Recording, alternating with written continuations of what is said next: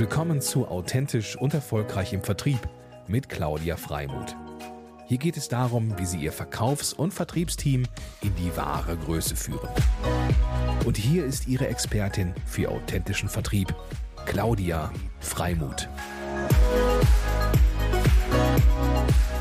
Und sage herzlich willkommen, lieber Matthias, zu meinem Mutmacher-Podcast für authentischen Vertrieb. Ich freue mich sehr, dass du dabei bist. Ähm, wir kennen uns ja schon einige Jahre, haben uns jetzt irgendwie in den letzten Jahren ein bisschen wieder aus dem Augen verloren, aber irgendwo ähm, ja durchstreifst du immer noch mal meine Wege, ob das jetzt LinkedIn oder Website, äh, schaue ich ab und zu mal drauf.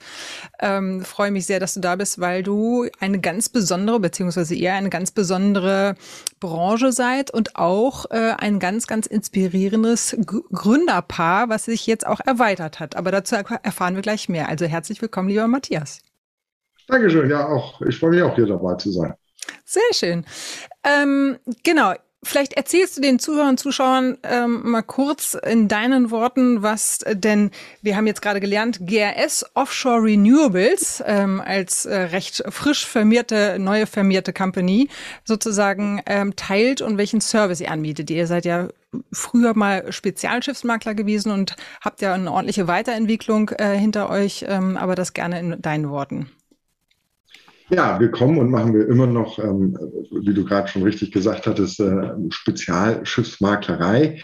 Wir konzentrieren uns auf die Vermittlung von Schiffen, aber auch Dienstleistungen und auch größeren, besonderen Equipment, was im Zusammenschluss von all diesen drei Segmenten ähm, wichtig wird von der Vermittlung von diesen Sachen zwischen äh, jemandem, der diese Sachen hat und jemandem, der diese Sachen braucht, für den Aufbau und die Wartung von Wind-Offshore, ähm, Wind, Windparks äh, offshore in der deutschen Nordsee, in der gesamten Nordsee und mittlerweile auf der gesamten Welt.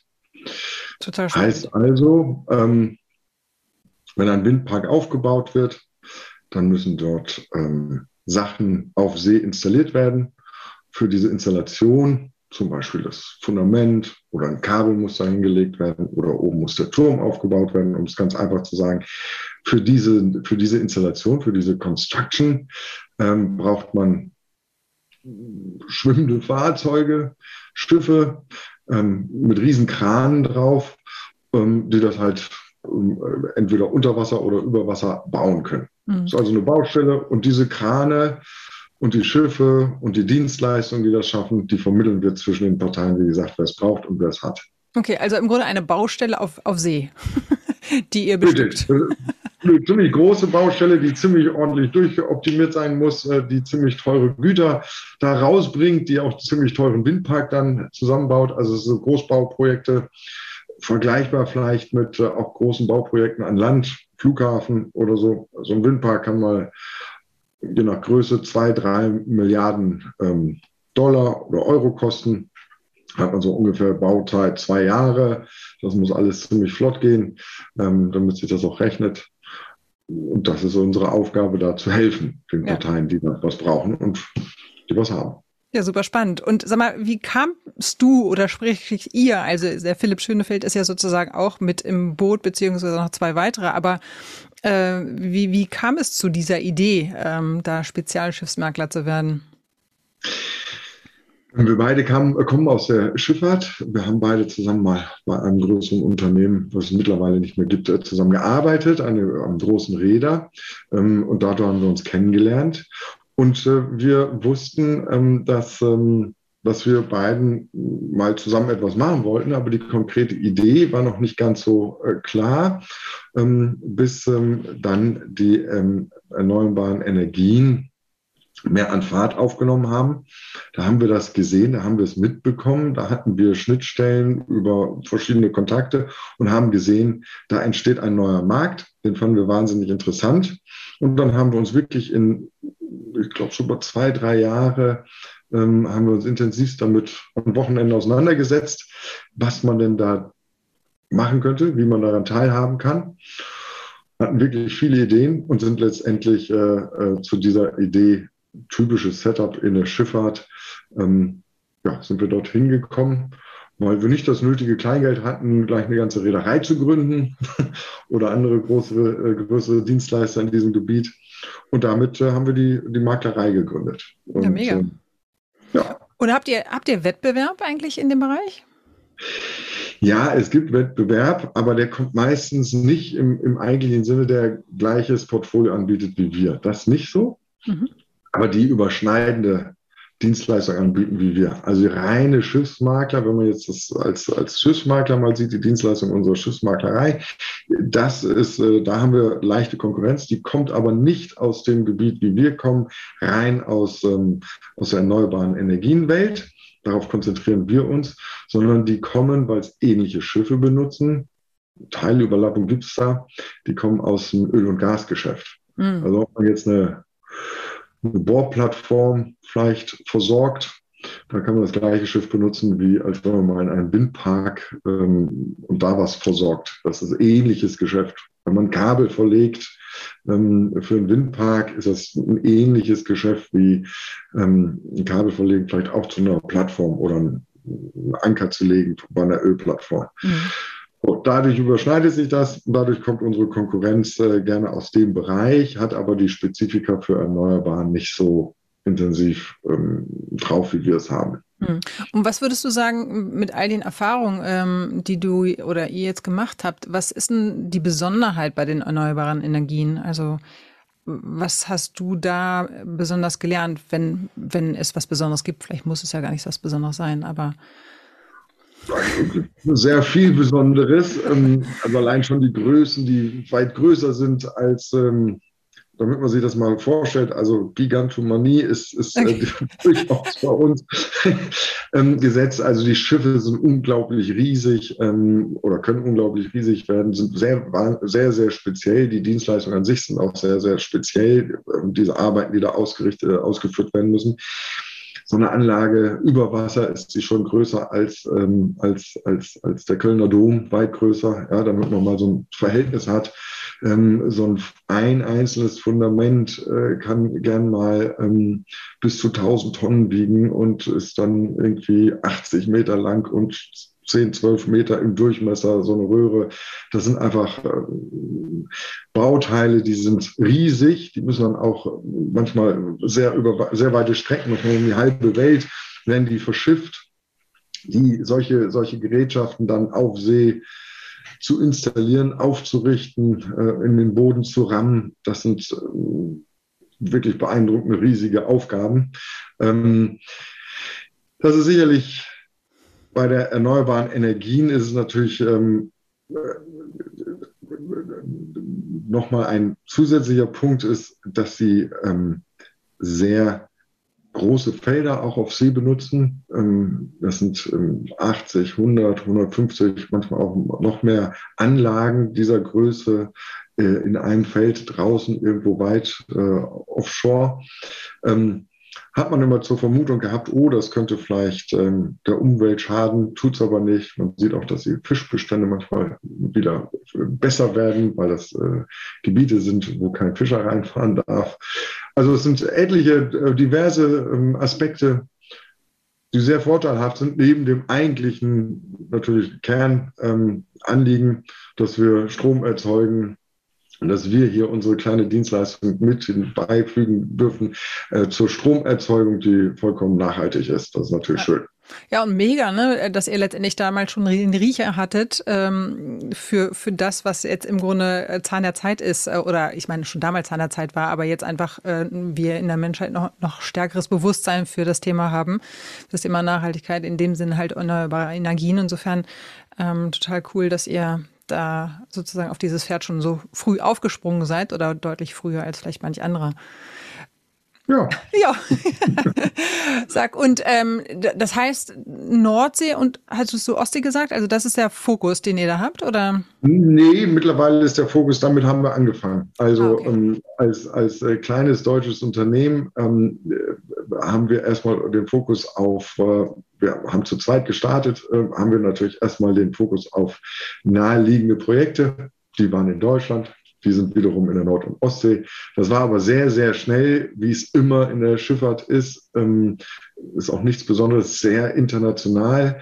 Also auf den deutschen Baustellen ähm, in der deutschen und Nord- und Ostsee ähm, waren schon ganz viele äh, nicht deutsche ähm, Unternehmungen, die ihre Dienstleistungen äh, angebracht haben. Das ist darauf zurückzuführen, weil Deutschland keine große Offshore-Industrie hatte. Deutschland hat nicht äh, große Öl- und Gasvorkommen in der Nord- und Ostsee die eine große Industrie mit sich bringen würden, so wie England oder besser gesagt Schottland und Norwegen oder auch Holland. Äh, wir haben auch so einen Küstenschutz, ähm, nicht so intensiv zum Beispiel wie Holland und, und Belgien auch, ähm, wo es große Firmen gibt, die, die darin sehr erfahren sind, haben wir auch nicht gehabt. Ähm, aber wie immer, wie auch immer, auf so einem Windpark sind meistens immer die weltbesten Profis unterwegs und die kommen halt irgendwoher aus der Welt. Und das war dann auch in Deutschland so. Das ist aber dann auch in Holland oder in UK oder in Dänemark oder jetzt auch in Taiwan oder in Südkorea oder in Japan oder Amerika. Ist, zieht das alles gleich nach. Wir haben eine große ähm, Gruppe an internationalen agierenden Unternehmen, ähm, die überall ihre Dienstleistung, ihre super professionelle Dienstleistung anbringt. Ähm, und wir haben eine kleinere lokale Gruppe von lokalen Dienstleistern, äh, die vor Ort eine Menge kleinere Sachen äh, darbieten. So haben wir in Deutschland angefangen, waren ziemlich schnell international. Dann ging es über alle Nordsee-Anrainerstaaten eine Zeit lang und jetzt sind wir mit Büros in Taiwan und in Fernost und in Japan und in Südkorea, bald auch in Amerika ja, wow. sehr international aufgetreten. Und wie handelt man das? Also, ich sag mal, international weltweit unterwegs zu sein, bedeutet ja auch gerne auch 24-7 zu arbeiten. wie, wenn ich mich recht entsinne, ist das ja bei euch auch so. Äh, insofern, ja. Frage ja. schon beantwortet. genau. Also, wir haben überhaupt gar keine Pause. nein, das ist, ähm, ähm, äh, wir schlafen auch mal. Nein, das ist, ähm, wir wir, wir bilden das so ab, indem wir ähm, Teams haben, ähm, die ähm, sich, Side-Office-Teams, die sich vor Ort um den Kunden wirklich zu den normalen Geschäftszeiten vor Ort kümmern. Mhm. Ähm, wir wiederum innerhalb der Firma ähm, äh, stellen die Informations, stellen den Informationsfluss sicher durch eine gute IT, äh, sehr gute IT, wo wirklich der gesamte unsere gesamten Prozesse drin abgebildet sind. Und da ist eigentlich ein einziger Prozess, ähm, würden wir sagen, den Vermittlungsprozess, ähm, der bildet sich ab von anfänglicher Research-Arbeit, geht durch über ähm, Kontakte herstellen, ähm, eine Menge Kommunikationsaustausch, ähm, dann die eigentliche Beratung, dann die eigentliche, das eigentliche Suchen, das Vermitteln, ähm, dann der Abschluss und dann kommen irgendwann Rechnungen. Das ist alles IT-mäßig dargestellt. Ähm, ist das selbst gebastelt eigentlich oder ist das, ähm, habt ihr Nee, da das haben wir mit einem, äh, mit einem, mit einem Hamburger ähm, Softwareunternehmen, ähm, die schon in der Schifffahrt etabliert waren und schon quasi das Grundgerüst hatten, äh, was wir auch was zu 80 Prozent auch unseren äh, Ansprüchen ähm, genügte. Ähm, das haben wir auch mit denen, weil wir uns auch super mit denen verstehen, äh, haben wir Access wirklich sehr, sehr stark weiterentwickelt. Mhm. Deren Programmierungsfähigkeiten mit unseren Ideen, diverse Schnittstellen, auch ins Internet, ähm, auch zu intern anderer Software, haben wir da wirklich jetzt eine Lead-Software, mit der wir super zufrieden sind. Und äh, ich glaube, man darf das sagen, das ist Reinhard Software. Ähm, ähm, da freut er sich. Da freut er sich. Herr Reinhard, genau. Äh, das ist wunderbar. Und äh, darüber können wir sicherstellen, dass die Kommunikation auch über die Teams, über die weltweiten Teams sichergestellt ist, weil dort alles äh, erfasst wird. Nichtsdestotrotz ähm, können wir damit nicht die mündliche äh, Kommunikation ähm, ausschalten. Also sprechen wir abends mit der westlichen Seite und morgens mit der östlichen Seite. Ah. Und, so einfach ist das. Äh, und haben sehr viel ähm, ganzen normalen ähm, Form Teams, Skype, äh, normale Telefonie. Ähm, das, da tauschen wir uns sehr stark aus. Ja, sehr. Hinzu kommt viel Reiseaktivitäten, jetzt zu Corona-Zeiten natürlich nicht. Hm, aber das ist auch wichtig, dass man immer wieder mhm. vor Ort ist. Mhm. Wir brauchen den Kontakt vor Ort. Ja. ja, ich glaube auch gerade die Schifffahrtsindustrie ist ja sehr stark geprägt von Beziehungsmanagement ne? und von, von ähm, ja, einfach Austausch, äh, viele Messen. Äh, bringt mich übrigens auch nochmal zu dem, zu dem Aspekt, ähm, wie kommt ihr an Kunden? Also was ist sozusagen euer Vertriebskanal, wo ihr sagt, der funktioniert, äh, der hat sich jetzt herausgestellt, funktioniert ganz gut? Vertriebskanal, ja, das ist eine, ist eine, ist eine, ist eine sehr ähm, umfangreiche Fragestellung und ich versuche mal das, das Standardmäßige zu beschreiben und dann sage ich, wo die Schwierigkeiten trotzdem noch nach wie vor für uns liegen. Wir kaufen sehr viele Daten ein. Ähm, Daten, die ähm, Datensammler quasi bei den verschiedenen Regierungen und in den verschiedenen Ländern ähm, erarbeitet haben. Und diese Daten sagen im Prinzip etwas aus über wann ein Land in, ähm, nach Offshore etwas aufbauen will, welche Windparks mhm. geplant sind, ähm, Zeithorizonte. So, das ist so ein Grunddatensatz. Ähm, dann gibt es wird das händisch, Entschuldigung, wird das händisch gemacht? Also sitzt eine Person dran oder ist das äh, automatisiert? Ja. Ähm, also die Daten, die wir einkaufen, die kriegen wir, zugeliefert in irgendeinem Format und dann wird es automatisiert ähm, in unsere, das ist halt unsere Programmierung da mit dem, mit dem Softwareunternehmen zusammen, ähm, wird eingelesen. Dann gibt es aber auch einen Teil händischer Daten, die händisch eingegeben werden müssen, weil wir sie selber erarbeitet haben, weil wir sie irgendwo selber ähm, per Research erfragt und ergattert haben. Ähm, zum Beispiel von einem ähm, Mitarbeiter von uns lokal vor Ort, der kriegt dann von irgendeinem Ministerium irgendwelche Übersichtslisten, was geplant ist, und dann wissen wir, welche Windparks irgendwo irgendwann aufkommen. Diese, diese Daten sammeln wir zusammen, analysieren sie, äh, werden permanent weit erweitert mit der Zeit, sodass wir sehen können, äh, irgendwo gibt es einen Windpark, der soll jetzt in zwei, drei, vier, fünf Jahren ähm, gebaut werden. Und dann legen wir darüber unsere Matrix, okay, wenn es in fünf Jahren gebaut wird, dann müssten jetzt die ersten Verträge erstellt werden für die ersten Generalunternehmer, sagen wir es mal so. PCIs bei uns, das ist ähm, Firmen, die übernehmen die Verantwortung für ein ganzes Teil des Windparks, sagen wir mal, die ganze Kabel bestellen, das, die Hardware und das Legen. Fundamente, wo das draufsteht, Design, bauen und vor Ort installieren und so weiter und so weiter. Die müssen so kontrahiert werden. Das wissen wir so und so viele Jahre vorher, weil da gibt es für diese Bautätigkeiten eine Lead-Time. Man braucht ja die entsprechende Zeit, um das Gerät zu bauen bevor man es baut, will man eigentlich den Vertrag haben und vielleicht auch ein bisschen Geld, um zu bauen. Und so gibt sich dann solche Lead Times, die dann so drei, vier Jahre vorher ähm, ähm, ähm, eigentlich den Vertrag brauchen. Und dann gibt es noch das Financial Closing, also sprich, dass der gesamte Windpark auch finanziert ist. Das sind lauter solche Sachen, die ineinander greifen. Die wissen wir, das ist eine Matrix, die wir drüberlegen. Und dann wissen wir, okay, zu diesem Zeitpunkt müsste eigentlich jemand jetzt Verträge anfangen aufzu, nehmen, zu verhandeln und dann abzuschließen.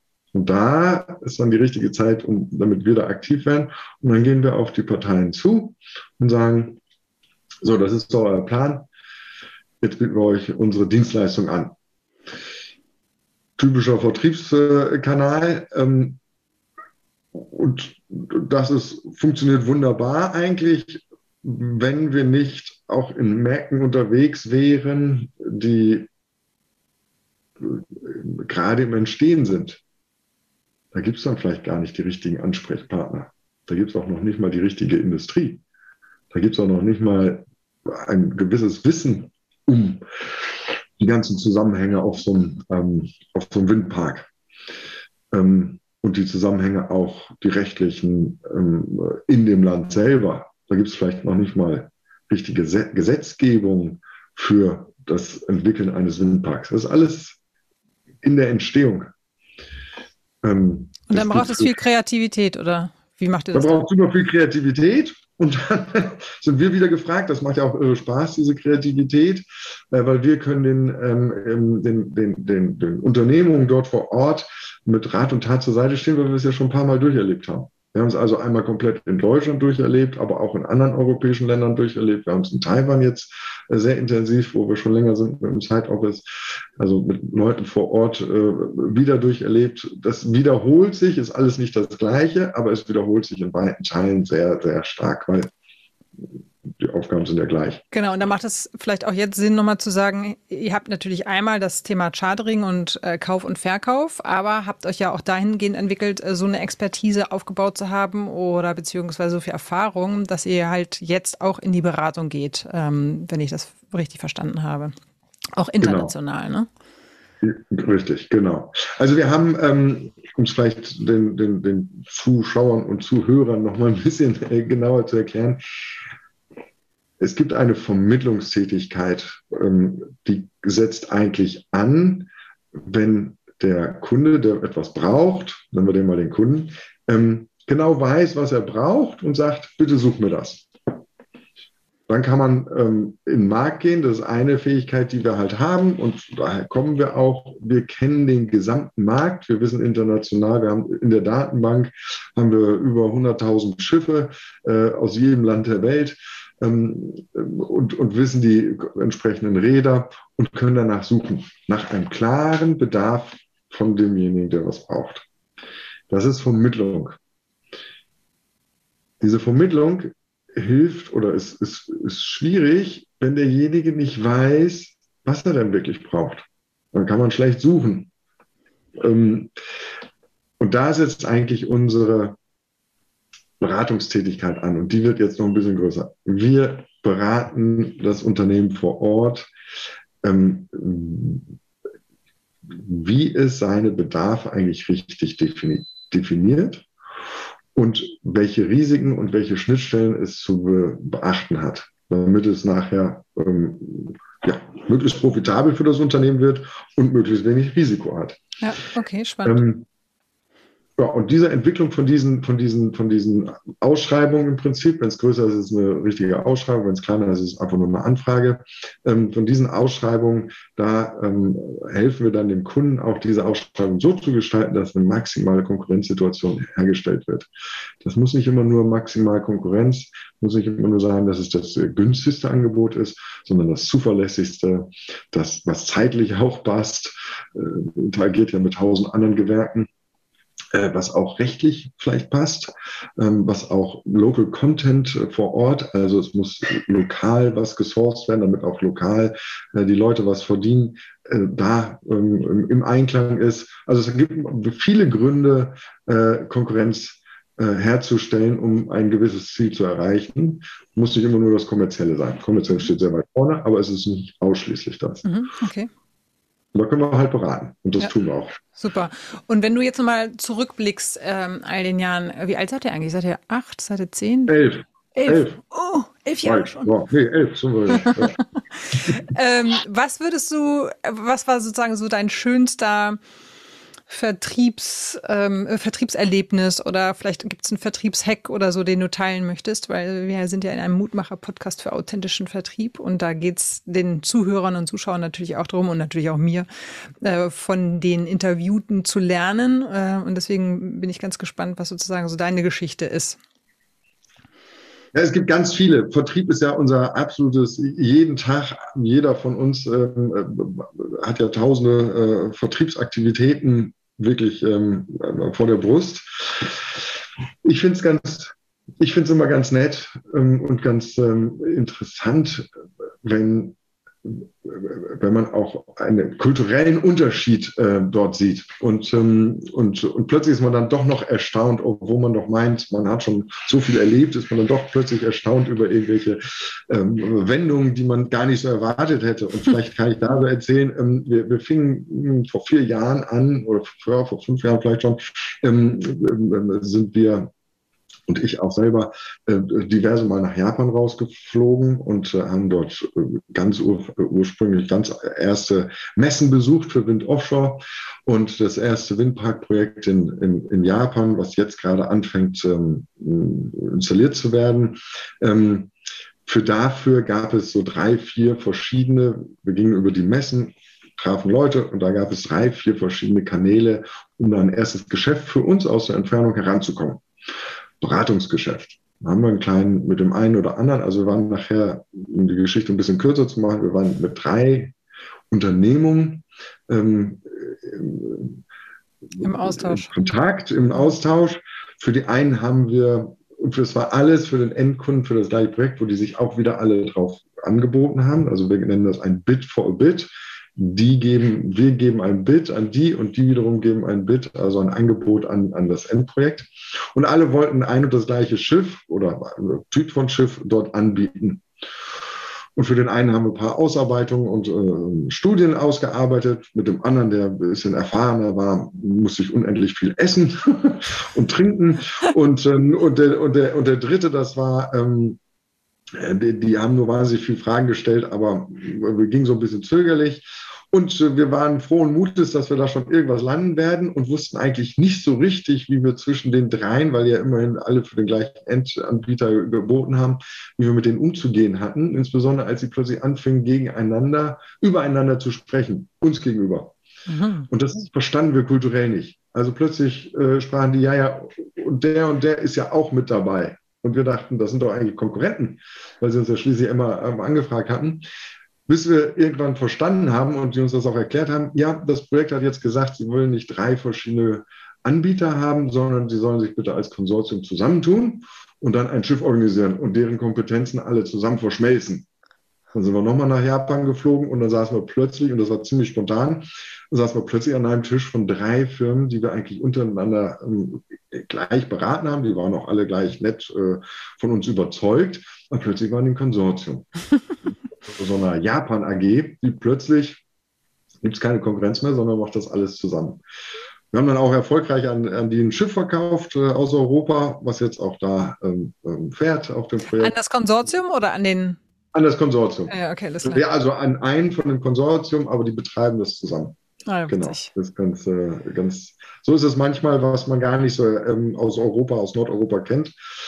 Plötzlich sind die ärgsten Konkurrenten ähm, Konsortialpartner. Ja, ja da, da, da, spricht dann wieder sozusagen die Kreativität. Manchmal kann man gar nicht so schräg denken, wie, wie, wie Dinge dann irgendwie sinnvoll äh, letztendlich sich ähm, äh, sozusagen entwickeln. Ähm, aber wie schön. Und das kam dann letztendlich von dem Endkunden, wenn man so will, die, die, die der Vorschlag oder? Ja, ja, ja. Bei uns ist genau der Endkunde äh, sagte, ähm, der hat von allen dreien auch von uns, ähm, weil wir da, wir gehen ja da unabhängig ran, ähm, hat er von allen dreien im Prinzip ähnliche Übersichten bekommen, was überhaupt möglich ist. So.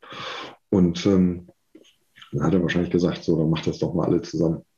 Aber diese Art und Weise, dieses, auch dieses kulturelle Mitbeachten von, von den lokalen kulturellen Geflogenheiten ist, ist für uns ziemlich wichtig. Darum mögen wir es auch sehr, dass wir ähm, zumindest davon eine, eine, eine, Ahnung haben. Darum möchten wir gerne Mitarbeiter und haben auch überall Mitarbeiter, die wirklich lokal sind und die das auch verstehen. Ja. Ähm, also wir haben in Korea einen Koreaner und so weiter und in Taiwan Taiwanesen und, und so weiter. Und in Deutschland unsere, unsere, unsere Truppe in in Hamburg. Ähm, die ist auch 50 Prozent nicht äh, noch nicht mal nicht Hamburger, sondern auch nicht, äh, nicht, nicht, Deutsche, sondern sind, ähm, so, wir haben eine Italienerin, wir haben Inderin, wir haben ähm, eine Taiwanesin, wir haben ähm, einen Holländer, einen Engländer. Hm, ich glaube, jetzt habe ich so ungefähr noch ein paar. Ja, herrlich, okay. So, also äh, braucht man auch, um, um halt eben die kulturelle Eigenarten auch da aufzunehmen und abzuspiegeln und wieder zu spiegeln.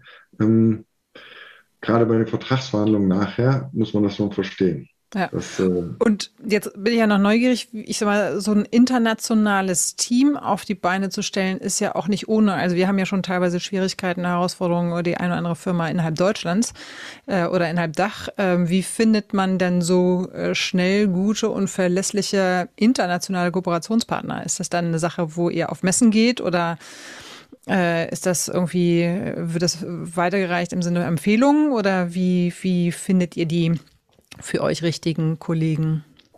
Also da gibt es keine gerade Antwort, keine klare Antwort zu. Ähm, es ist extrem schwierig, besonders wenn man sich vorstellt, in einem Emerging Market, also in einem Markt, der überhaupt erst entsteht, mhm. ja, wenn man da ähm, jemanden fragt, äh, ob er denn schon Erfahrung hat, naja, das ist ja die falsche Frage ist, muss ja mit Nein beantwortet werden. Also wir müssen mhm. immer davon ausgehen, wir müssen immer selber in die Leute hinein investieren und wir müssen selber den Leuten beibringen, was denn erneuerbare Energien sind. Mhm. In allen Emerging Markets. Hier in Nordeuropa, wo es jetzt schon ein bisschen ein Mature Market, also ein erwachsener Market, äh, Markt ist, äh, da kann man schon mal auf, ähm, auf, auf Leute zugehen, die schon irgendwo anders Erfahrung gesammelt haben.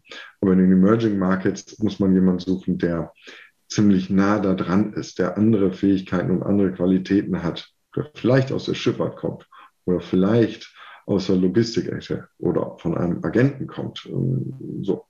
Die findet man ähm, sehr schwer. Und ja, eigentlich findet man sie am besten, wenn man vor Ort ist und sich dort rumtreibt und fast ähm, durch Zufall jemand auftut. Das sind, waren bisher immer sehr gute ähm, ähm, Mitarbeiter oder Kooperationspartner.